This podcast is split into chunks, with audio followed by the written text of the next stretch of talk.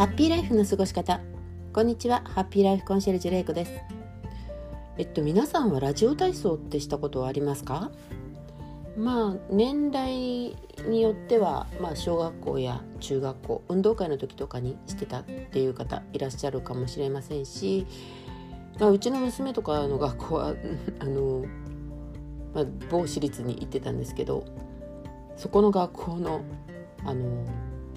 ラジオ体操みたいな運動会でする体操があって、まあ、多分ラジオ体操って本当にあの夏休みのお休みの時にこう朝ラジオ体操みんなで集まってしますよね。あれぐらいしかしたことないんじゃないかなって思うんですけどこのラジオ体操あの朝テレビでやってたりとかあのしますよね。でこれなかなかいいんですよね。ちょっとあのまあバカにするって言ったらおかしいですけど運動している方にとってはあまりにも簡単すぎてっていう形でこう結構その何て言うんですよ年を重ねてから60代とか70代ももうちょっと上ですかね。になったらあの公園でしてたりっていうような感じでなかなか見逃されがちなのかなっていう点もあるんですけどただラジオ体操ってやっぱりあの最初は国ですよ日本があの日本の国が一生懸命作ったものっていうことで、まあ、体動かすっていうことが大事っていうことのあの基本理念にも基づいてあの体の隅々を動かすっていうことを考えて作られたものらしいんですね。なので体を動かすことの基本になるわけですよ。まああのやってみられた方は分かると思うんですけど首以外のねあの全てのパーツ動かしてますよね。腕も足もそうですしジャンプしたりだとか腰も動かしますしもう全てのパーツを動かしている。でこれをやってみて動かしにくいところとかバランスですよね。あと取りづらいところ。あとそうちょっとあのどこの角度で曲げたら痛みが出るとかいう感じがわかるんですよね。なあのやってるテレビであのテレビのラジオ体操見たことある方はお分かりになると思うんですけどやってる方お若いんですよ。なのであの、まあ、もちろんそこであのテレビに映ってみんなに指導しようと思ったらそれなりの、まあ、経験があったりとかする方が多いのかなって思って見てるんですけどやっぱりその体の曲げ方とかもすごく曲がるわけですよね。でそこに合わせてっていうわけではないんですけどまあ綺麗に動かすっていうことは、まあ、基本が分かっていると綺麗に動かせるっていうこともあってその人たちを見ながらあのそこまではいかないにしても、まあ、左右対称だったりだとかまっすぐ上にあのジャンプするだとか、まあ、いろんなことが、まあ、見て取れるわけですよね。で、まあ、これやってみるとあの第1と第2あの2つラジオ体操ってあるんですけど第1の方はえっとまあ、50代60代ぐらいを、まあ、昔作ったものなので50代60代ぐらいの人を、まあ、基本にしてるっていうかあの作ってらし作ってるらしくってで第2体操あのやってみたら分かると思うんですけどちょっと第1よりもハードかなっていう感じですけどやっぱりこれは20代30代とかの若者に向けて作ってるっていうことで躍動的に作ってあるっていうことらしいんですね。なのでこの第1と第2やるとやはりあのそのレベルというか体力の消耗の違いありますしまたこれしっかりやるとですねあの、まあ、テレビに映ってるあの女の方たち指導あのお手本になってくれる方たちと同じようにやることはまあ無理にしてもそれでも一生懸命あの真剣にやるとですね結構汗もかいたりするんですよね。なのであのこのラジオ体操運動がやったことがないとかあとトレーニングでも自重トレーニングですね自分の体の重さあの何キロのダンベルを持つだとかあのジムに通うとかそういうことをしてない自重トレーニングをされている方とか。あと最近よくある YouTube 動画であの運動を検索してやってらっしゃる方とかあとウォーキングですよね。ウォーキングあのって何気なくこう人間ってまあ普通に病気とか怪我とかまあ、何かしら問題がなければ普通に人間歩けますよね。2, 2本足で。でそういうあのこう基本的なものがわからない。とりあえずあのやってる通りにやってみようみたいなこととかその自分の自重トレーニングとかその自分の体の重さを使ったトレーニングですけどこれも自分の癖みたいなのがあったりとかしてあの気づけば左右対称に足が開いてなかったりだとか傾きが違ったりだとかまあいろいろあるわけです。そういう自分の分かりづらい体の癖をあのがあの生まれてくると思うんですね。そういうあの産んだことはやったことがないっていう方だとか、まあ、そういう自重トレーニング YouTube のあの動画とかを見て自分なりに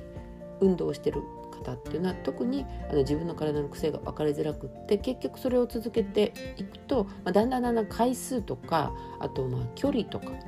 あとスピードとかに着目しがちでやってしまいますよねそうするとその体の癖のままやったりするので中にはやはり体を反対に痛めてしまうっていう方が出てくるわけですよね。でパーソナルトレーニングをしている方とかをね受けられる方はいいと思うんです自分のあの個人個人のそのちゃんと見てもらって癖を見てもらってで必要なことやった方がいいことっていうことを教えてくれたりとか、まあ、自分の希望にあの沿ったトレーニングを組んでくれたりとかするのでパーソナルを受けられる方はあのそれなりにいいと思うんですけどただやっぱりあのパーソナルまではいかないでも何かしら運動の習慣はまずはつけたいっていう方はラジオ体操あのやってみるといいんじゃないかなと思うんですよね。その自分の思いでただやっていると見よう見まねでやっているとですね痛みが出てくることが先ほども伝えたようにあるんですけどこれやっぱり痛みが出てきてしまうとやめてしまいますよね。せっかく運動の習慣つけたいと思っているのに痛みが出てくることで、まあ、今日はお休み明日もお休み。そしてあの、まあ、気づけば1週間とかなってくるともうや続けるのが面倒くさくなってきたりとかしてまたさあの最初のやりたいっていう気持ちに持っていくまでに結構時間が経ってしまったりとかすることってあると思うんです。なのでそこに自分のやりたいことプラスでもいいですしまずはラジオ体操っていうことだけでもいいですしやってみられてはいかがかなって思います。でこの基本っていうことなんですけど、まあ、運動だけじゃないですよね。まあ運動もま効果的に運動するためには基本を知ってまず正しく行うっていうことが大事だと私は思うんですけどそれ以外にもまお料理にしてもあと楽器を演奏したりすることとか、まあ、ダンスを踊ることとか、まあ、全てのことにまずは基本っていうものがあるわけですよね。でこれを知っていてそこから自分のオリジナリティオリジナルを作っていけるかどうかっていうことがやはり続けるっていうことにおいては大事なのかなって思うんですよね。基本だけやってても、まあ、あの面白くなくなったりだとかあとまあもう少し負荷がかけられるとかあともうちょっと違うことがやれるとかあと時短ができるとかまあいろんなメリットってありますよね。自分に合った。でここは回数を多くしたいだとかここはもうちょっとスピードアップできるとか。まあいろんなことを思ってただその基本を知ってるっていうところからスピードアップもできるし時短もできるしあとその自分のあのオリジナリティここをこうしたいっていうことも生まれてくると思うんですよ。でこれ、まあ、そういうなんかこう先人たちが作ったような料理とかその、まあ、楽器演奏とかだけじゃなくておしゃれとかねそういうものでも同じことが言えると思うんですよ。あのまあこれはまた別の機会に話しますけど何事においてもやっぱりあのそのきちんとしたこのまあ今の時代には必要ないと思われるかもしれませんけどでもそれでも基本っていうものがあってそこを今の時代もしくは今の自分に合わせていくていうことがやはり無理なく自分が幸せを感じることには大事なんじゃないかなって思います。またあの本当に運動みたいに自分の体を痛あの知らない間に痛めてしまうっていうこともありますしあのあと知ってる人に対してのその何て言うんでしょうえっとまあ話というか話、うん、知ってる人ともし話した時にもあのここからこういうことは知っていると。だけど私はこういうふうにしたいんだっていうこと。をやはりあの説説明することもないのかもしれないんですけどでもその基本を知ってるということがまた自信にも現れると思うんですよね。でそれを私なりにアレンジしているということが言えるこの自信っていうのはやはりあのだんだんこう何て言うんでしょう。オーラじゃないですけどやってるそれをしている自分の自信としてその外にやっぱり空気としてあの自分の中の空気感として伝わっていくと思うんですよね。でそれがやっぱり信頼にもつながるしあと継続ということにもつながるし大事なことなんじゃないかなって思います。なのであなたも何か今あの自分でこれをやってるっていうものまずちょっとあの楽しくて始めるのはいいんですあの好きで始めるっていうのもやってみたいって始めるその始める気持ちは全然大丈夫なんですけど始めてみてあ楽しいな続けたいなと思ったら一度基本はどんななんだろうっていうことをちょっとあの調べてみる探ってみるやってみるっていうことあってもいいのかなって思います。そうすることでまたさらに自分の好きなことがあの綺麗にできたりだとか素早くできたりだとかそういうことにもつながったりすることもあると思うのでこれの基本って何なんだろうっていうことをちょっと考えてみるきっかけになればいいかなと思ってお話ししました。皆さんはいかがでしょうか？はい。えっと今日の京都は薄曇りです。雨降るんでしょうか？ちょっと肌寒いです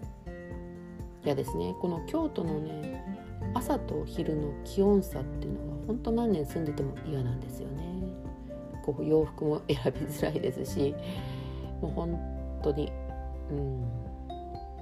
ちょっとね私はねやっぱり晴れの方がこうテンション上がるんですよね。曇りとか雨とか。雨が好きな方っていうのもいらっしゃいますけど私ちょっと苦手なんです。別に体が重くなるとかじゃないんですけどなんとなく苦手。皆さんは？いかがですか？まあお天気に文句言ってもしょうがないんですけど。はい。